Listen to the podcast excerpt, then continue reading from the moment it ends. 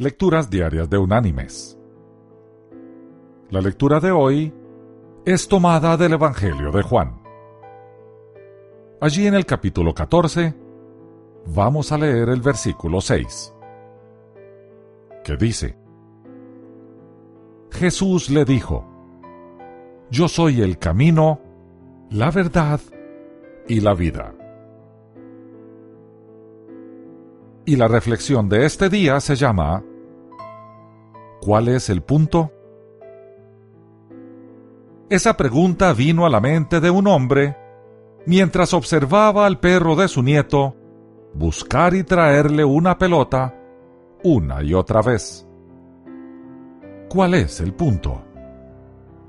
Eso es lo que el autor de Eclesiastés preguntó mientras pensaba en el monótono ciclo que observaba en la naturaleza y en la vida. Las mismas cosas sucediendo año tras año, generación tras generación. ¿Cuál es el punto? Eso es lo que un hombre de negocios jubilado preguntaba, en efecto, cuando le dijo que prefería morir que vivir más tiempo. Había visto y hecho todo lo que había querido había llegado a un momento en que la vida le daba más dolor que placer. ¿Cuál es el punto? He aquí el punto.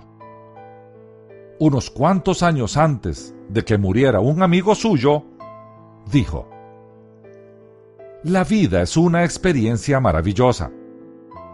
Es magnífico ver que Dios mantiene la naturaleza funcionando en su patrón es maravilloso saber que estamos aquí para amar a Dios por encima de todas las cosas y amar a nuestro prójimo como a nosotros mismos.